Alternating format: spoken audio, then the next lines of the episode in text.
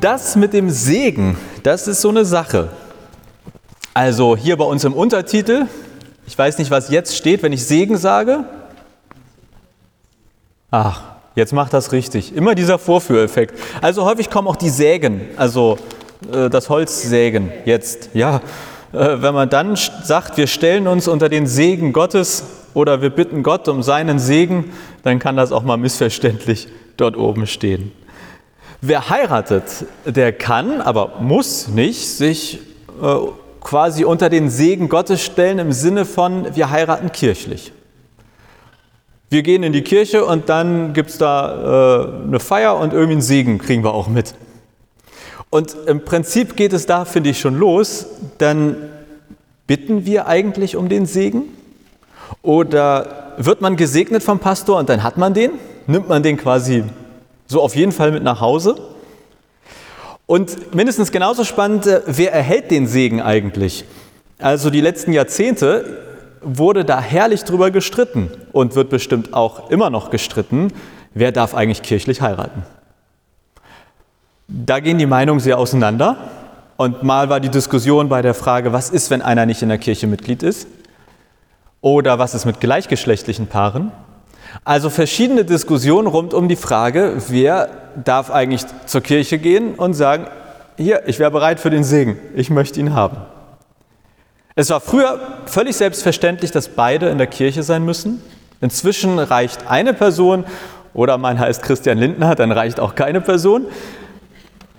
Und gleichgeschlechtlich war das ja lange so, das ist also noch bis vor kurzem dass eine kirchliche Trauung für gleichgeschlechtliche Paare nicht möglich war. Inzwischen schon. Also, wenn ich jetzt was zum Thema Segen sage, zum Thema Segen und Ehe, dann ist das meine theologische Auffassung vom 18. September 2022. Und diese theologische Meinung, vielleicht, wenn wir das nächste Jubiläum feiern, wer weiß, vielleicht hat sie sich auch schon entwickelt und ist woanders. Aber subjektive Zeit aus einer bestimmten Zeit von mir ganz persönlich. Die erste Frage, was ist Segen? Für mich können wir immer nur um den Segen Gottes bitten. Wenn ich sage, Gott segne dich, dann ist das für mich eine Bitte an Gott. Und deshalb sehe ich das auch relativ entspannt, wenn es um die Frage geht, wen oder was wir segnen, weil ich am Ende des Tages denke, also ich glaube nicht, dass Gott nach dem Prinzip verfährt, wenn Jonas sagt, er segnet diesen Tisch, Mist, jetzt muss ich ihn segnen. Ich glaube schon, dass am Ende es unverfügbar bleibt und Gott entscheidet, was oder wen er segnet. Also Beispiel, jetzt gerade Krieg in der Ukraine, Vielleicht habt ihr es mitbekommen, die orthodoxe Kirche in Russland befürwortet den Krieg. Sagt, er ist richtig gut quasi Gott gewollt. Segnet Waffen, segnet Soldaten. Da könnte ich die Krise bei kriegen. Und dann denke ich mir aber, also ich glaube nicht, dass Gott das segnet. Ihr könnt so viel Segen auf die Waffen legen, wie ihr wollt. Ich glaube, das ist vergebene Lebensmühe. Also auf einer gewissen Ebene denke ich mir, Gott entscheidet, wo er Segen drauflegt. Und ich kann nur darum bitten. Ich kann sagen, Gott, bitte lege deinen Segen hier drauf. Und was heißt das denn? Eigentlich in aller Kürze heißt Segen für mich, ich bitte, dass Gott es gut macht. Dass Gott macht, dass es gut wird. Bei einer Ehe, also jetzt habe ich eigentlich immer nur Trauung, wo die Ehe ja losgeht. Das heißt, da bitte ich Gott, dass er macht, dass diese Ehe gut wird, dass die Beziehung gut bleibt. Was auch immer dann gut heißt, das ist natürlich Auslegungssache. Aber ich wünsche eigentlich alles Gute, wenn ich segne. Was oder wen dürfen wir denn nun aber segnen? Also auch wenn ich sage, ich bin relativ entspannt, weil Gott am Ende entscheidet, also ein bisschen irgendwie ein paar Regeln braucht man ja trotzdem, weil sonst könnte man auch sagen, wir segnen einfach alles und dann macht Gott schon. Also dann könnte man so eine Segensstation. Es gibt einen Segensroboter, habe ich mal irgendwo gelesen. Also wir könnten ja theoretisch sagen, wenn Gott alles segnet, dann ist auch egal. Ich glaube aber, dass wir schon in der Bibel quasi Begründung finden, wo wir sagen dürfen, das ist jetzt schon sehr wahrscheinlich, dass Gott hier seinen Segen mitgibt. Da können wir quasi guten Gewissens, nachdem wir diesen Segen erhalten haben, davon ausgehen, Ich bin gesegnet. Und unabhängig oder davor vielleicht noch, weiß nicht, für die von euch, die kirchlich geheiratet haben, oder vielleicht kennen das auch ein paar von euch, die in anderen Situationen schon mal einen Segen zugesprochen bekommen haben, ich finde, es tut gut, gesegnet zu werden. Also ich finde, es tut mir gut, wenn, ich, wenn mir jemand sagt, Gott segnet dich oder ich segne dich. Da merke ich, in diesem Moment tut es mir gut. Also irgendwie ist es wie ein gutes Gefühl. Ich gehe mit einem guten Gefühl aus dieser Situation heraus. Deswegen, unabhängig jetzt davon, was ich sage, wen oder was wir segnen dürfen sollen, was, glaube ich, immer bleibt, ist erstmal dieses gute Gefühl. Ich wurde gesegnet. Gott geht mit mir. Und dann glaube ich aber, dass wir in der Bibel ein paar Anhaltspunkte finden, wo zumindest wir sagen können, also da hat Gott gesagt, Prädikat segenswertvoll. Da möchte ich besonders viel oder besonders gerne Segen drauflegen. Und die Ehe, die Ehe gehört aus meiner Sicht zu einer dieser Dinge, wo Gott sagt, Prädikat segenswertvoll. Und ich könnte jetzt viel behaupten, ich möchte euch drei Begründungen aus der Bibel nennen, warum ich dieser Meinung bin, dass die Ehe segenswertvoll ist. Und zwar eine Begründung aus dem Alten Testament und eine aus dem Neuen Testament von Jesus und eine aus dem Neuen Testament von Paulus. Aus dem Alten Testament. Ich lese einen Text relativ zu Beginn der Bibel, aus der sogenannten Schöpfungsgeschichte. Und Gott, der Herr, sprach, es ist nicht gut, dass der Mensch allein sei. Ich will ihm eine Hilfe machen, die ihm entspricht. Und Gott schuf den Menschen zu seinem Bilde, zum Bilde Gottes schuf er ihn und schuf sie als Mann und Frau. Und Gott segnete sie und sprach zu ihnen, seid fruchtbar und mehret euch und füllet die Erde und machet sie euch untertan und herrschet über die Fische im Meer und über die Vögel unter dem Himmel und über alles Getier, das auf Erden kriecht. Und Gott sah an alles, was er gemacht hatte, und siehe, es war sehr gut. Zitat Ende. Relativ am Anfang der Bibel. Und Gott sagt, der Mensch soll nicht alleine sein, denn es tut ihm nicht gut. Also so die These von Gott quasi. Wichtig finde ich, hier steht, Gott schafft den Menschen. Und er schafft den Menschen in quasi zwei Versionen, in zwei Varianten, Mann und Frau. Und Zumindest in diesem Teil der Schöpfungsgeschichte steht, Gott schafft den Menschen nach seinem Ebenbilde. Also nicht den Mann oder die Frau, sondern den Menschen. Und dann sagt er, von diesem Menschen, der mein Ebenbild ist, gibt es zwei Versionen, zwei Varianten, Mann und Frau. Und dann, Zitat, und Gott segnete sie. Also Gott segnet beide Varianten dieses Menschen. Gott sagt nicht, wenn ihr zusammen seid, dann segne ich euch, sondern er segnet erstmal diesen Menschen, den es in zwei Varianten gibt, Mann und Frau. Gott segnet beide. Und dann sagt er aber, aber es tut euch nicht gut, wenn ihr alleine seid. Also man könnte vielleicht sagen, das ist wie so ein Tipp, der erste Beziehungsratgeber auf Seite 3 in der Bibel. Es ist nicht gut, wenn der Mensch alleine sei, such dir eine Beziehung. Aber der Segen liegt erstmal grundsätzlich auf dem Menschen und auf beiden. Und dann aber, wenn man also diesem Ratschlag folgt, es ist nicht gut, wenn der Mensch alleine sei, dann tut man, glaube ich, das, was Gott empfiehlt, was er gut findet und wo er sagt, du, ich habe hier eine Idee für dich, mach mal. Ich sage das, oder was mir daran wichtig ist, man manchmal klingt es für mich so, gerade auch in, in Kirche, wenn man über die Ehe spricht, so, die Ehe ist quasi heilig und dann denke ich mir, was ist mit denen, die nicht in Beziehung leben? Passiert ja auch unfreiwillig. Ist ja nicht so, dass es immer nur gibt, ich entscheide mich für das eine oder andere. Und deswegen finde ich hier wichtig, Gott, der Segen, der liegt erstmal auf beiden Menschen.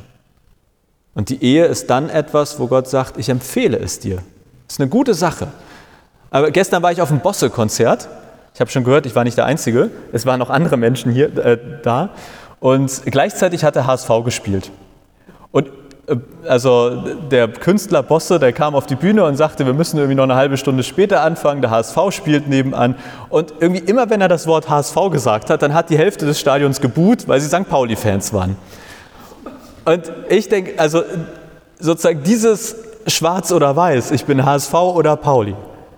Äh, das ist nicht gemeint in der Bibel, wenn Gott sagt, irgendwie die Ehe ist etwas Segenswertvolles, sondern er segnet beides. Er segnet Ehe und Menschen, die alleine leben.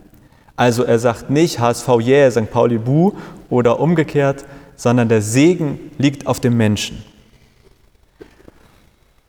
Aber dann äh, Neues Testament, Jesus, 2000 Jahre später. Jesus sagt, und er bezieht sich auf den Text, den ich eben gelesen habe, habt ihr nicht gelesen, dass der Schöpfer sie am Anfang schuf als Mann und Frau? Darum wird ein Mann Vater und Mutter verlassen und an seiner Frau hängen, und die zwei werden ein Fleisch sein. So sind sie nun nicht mehr zwei, sondern ein Fleisch. Zitat Ende.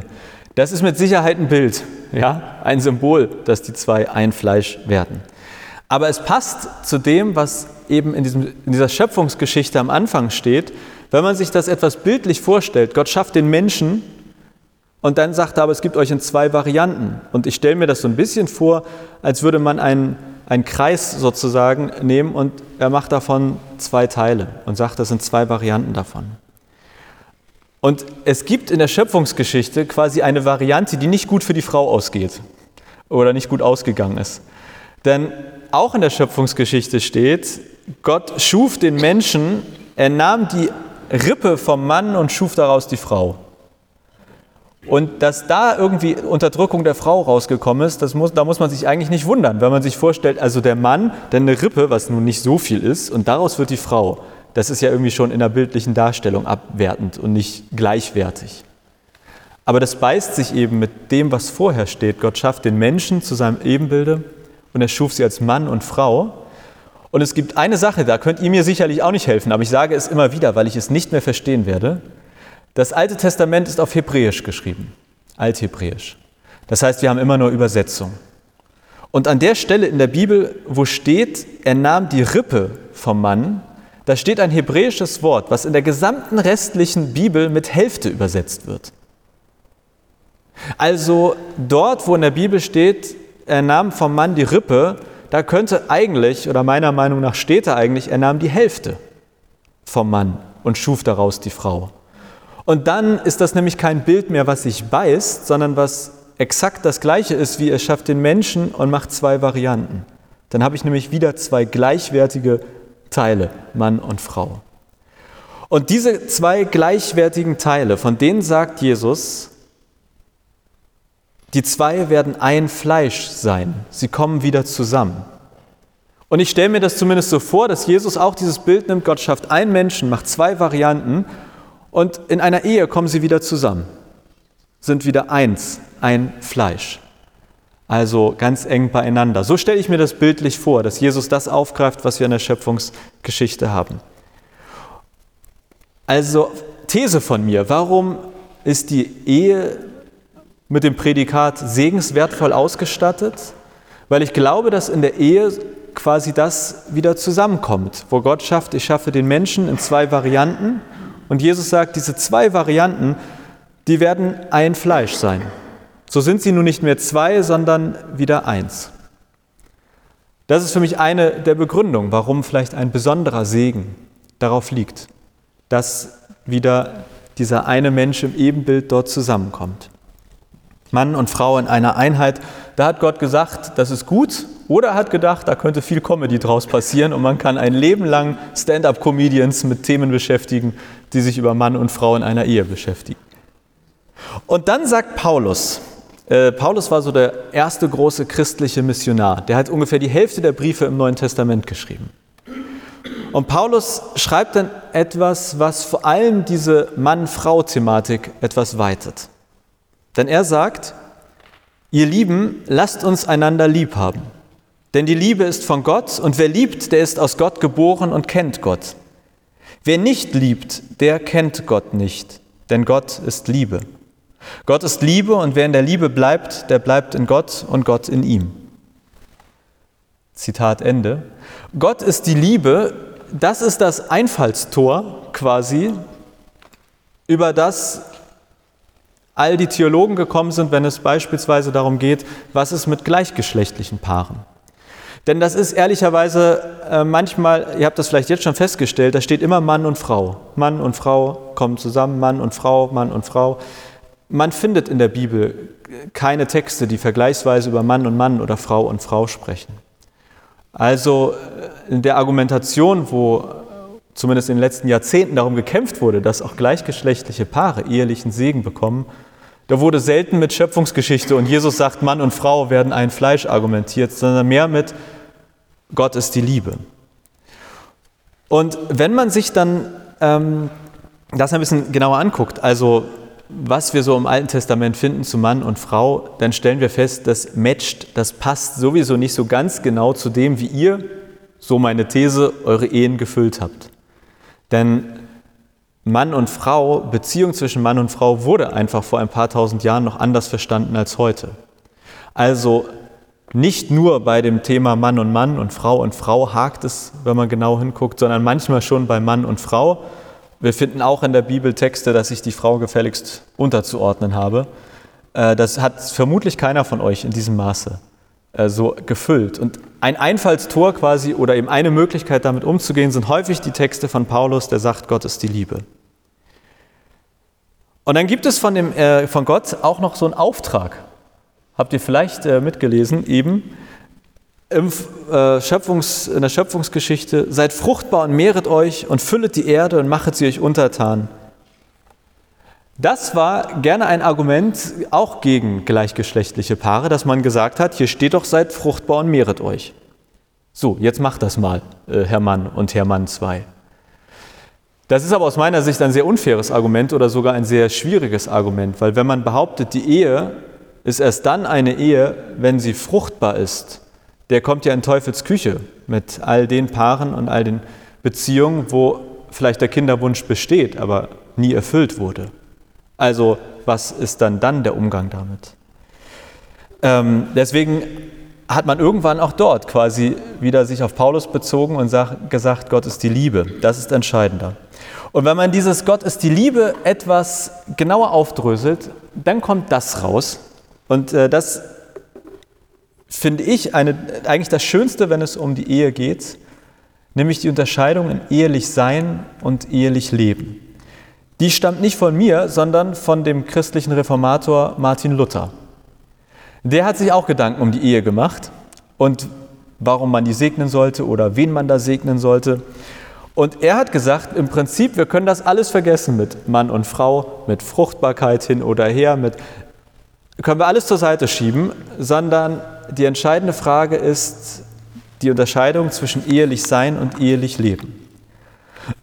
Was damit gemeint ist, Verheiratet zu sein würde bedeuten, ich gehe zum Standesamt und heirate. Und ich kann meine Urkunde vorzeigen, ich bin verheiratet. Ehelich leben würde jetzt bedeuten, ich fülle diese Ehe mit Leben. Und mit Blick auf Paulus und sein Gott ist die Liebe, ich glaube, es geht Gott vorrangig um das ehelich Leben, um dass die Liebe mit Leben gefüllt wird und weniger um das ehelich Sein. Sprich, hier, ich habe ein Dokument, wir waren auf dem Standesamt. Und ich glaube, dass wir als Kirche einen sehr guten Grund haben, all die Beziehungen zu segnen, die ehelich leben wollen. Also vielleicht mit dem Ziel möglichst lang, bestenfalls lebenslang. In gegenseitiger Verantwortung. Mit einer grundsätzlichen Offenheit, dass aus der Zweierbeziehung vielleicht auch eine Familie wird aber nicht als Zwang, nicht als Notwendigkeit. Mit respektvoller Liebe zueinander, mit der klaren Absicht, auch in Höhen und Tiefen zueinander zu stehen. Im Prinzip das, was bei einer kirchlichen Trauung gerne mal gefragt wird. Also, liebe X, möchtest du Y hier mit heiraten? Und dann kommt ja immer so eine Aufzählung. Ich glaube, diese Aufzählung meint ehelich leben. Meine persönliche Meinung ist, Gott weiß recht gut, was uns gut tut. Und deswegen behaupte ich, dass eine gute Ehe, eine Ehe, die ehelich gelebt wird, dass das das ist, was Gott am Anfang der Bibel meint, wenn er sagt, der Mensch soll nicht allein sein, weil es ihm gut tut, ehelich zu leben. Und deswegen glaube ich, dass es bei dieser Frage, wen dürfen wir segnen, was dürfen wir segnen, eigentlich gar nicht um die Frage geht, na, wart ihr auf dem Standesamt, seid ihr auch verheiratet, sondern um die Frage, willst du ehelich leben? Willst du mit dem Menschen, mit dem du gerade hier bist, deine Ehe, deine Beziehung so führen, dass es wie eine Ehe gefüllt wird, mit Liebe gefüllt wird? Und ähm, jetzt stehe ich hier. Ich bin seit zehn Monaten verheiratet und soll euch was von der Ehe erzählen. Das ist natürlich ein bisschen schwierig, ja. Und wenn, ich, wenn wir über das eheliche Leben reden, dann seid ihr die Experten und ich bin der, der äh, guckt und denkt, wow, äh, 25 bis 65 Jahre. Ich möchte wissen, wie ihr diese Ehe mit Leben gefüllt habt. Aber von ein paar von euch weiß ich, dass ihr durch so manche Krise und manchen Tiefschlag gegangen seid und ich vermute, dass fast alle das von euch kennen dass irgendwie der Rückblick voller Dank ist, aber sicherlich auch mit mancher Narbe oder manchen, manchen schwierigen Zeiten. Und das gehört aber aus meiner Sicht zu dem ehelich Leben, zu dem, was man sich bestenfalls am Anfang der Ehe versprochen hat, durch Höhen und Tiefen zu gehen und zu sagen, ich möchte nicht nur ehelich sein, ich möchte auch mit dir ehelich leben. Genau deshalb feiern wir, glaube ich, oder feiere ich mit euch auch diesen Ehe-Jubiläumsgottesdienst, weil ich glaube, dass das die, also schon nach zehn Monaten Ehe behaupte ich, ist das wahrscheinlich die Herausforderung. Immer wieder sich daran zu erinnern, dass man das Ding mit Leben füllen muss. Dass es nicht ist, wir waren zusammen auf dem Standesamt oder in der Kirche, hatten eine richtig schöne Feier, sondern das, was danach kommt, ist die Herausforderung. Und ich hatte ja vorhin gesagt, ich finde, Segen tut gut. Und ich hoffe, dass der Segen, den ich euch heute nachher noch zuspreche, dass es etwas ist, was euch gut tut. Wo ihr sagt, das stärkt uns auf unserem Weg, ehelich zu leben, auf diesem Lebensweg. Aber ich hoffe, es hat auch was Stärkendes für euch, die Erinnerung daran, dass Gott sagt, es tut dir gut, nicht alleine zu sein. Es tut dir gut, in dieser Ehe zu sein. Ich, Gott höchstpersönlich, sage dir, das ist eine gute Idee, was ihr da tut.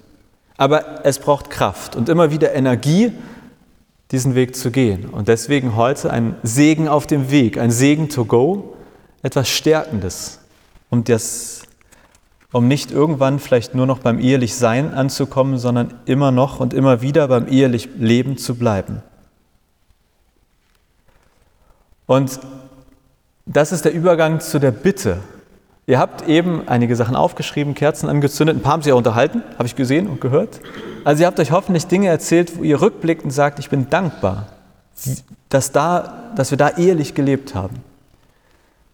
Aber irgendwie ist der Schritt nur ein ganz kurzer zur Bitte, vielleicht auch zur Sorge, aber vor allem erstmal im positiven Sinne die Bitte, dass es so bleibt oder dass es vielleicht auch wieder so wird, wie es mal war oder dass manches wieder so wird. Und deswegen lade ich euch jetzt ein, dass ihr, wenn ihr mögt, Akemi spielt gleich wieder Musik, quasi entweder euch gegenseitig erzählt oder aufschreibt oder eine Kerze anzündet, wo ihr sagt, da bitte ich Gott, dass er uns hilft, ehelich zu leben. Dass es nicht nur das Sein ist, sondern dass es mit Leben gefüllt ist. Dass Gottes die Liebe bei uns Wirklichkeit ist. Dass wir das spüren, diese Liebe. Das dürft ihr als Paare ganz besonders machen, aber ihr anderen natürlich auch sehr gerne, wo ihr sagt, da habe ich eine Bitte an Gott. Da brauche ich dich. Vielleicht ist es dann bei euch in den hinteren Reihen nicht das ehelich Leben, sondern etwas ganz Persönliches anderes, wo ihr sagt, Gott, ich bitte dich, da brauche ich dich.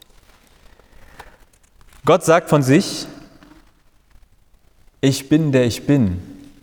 Und ich bin kein Gott der Toten, sondern ein Gott des Lebens.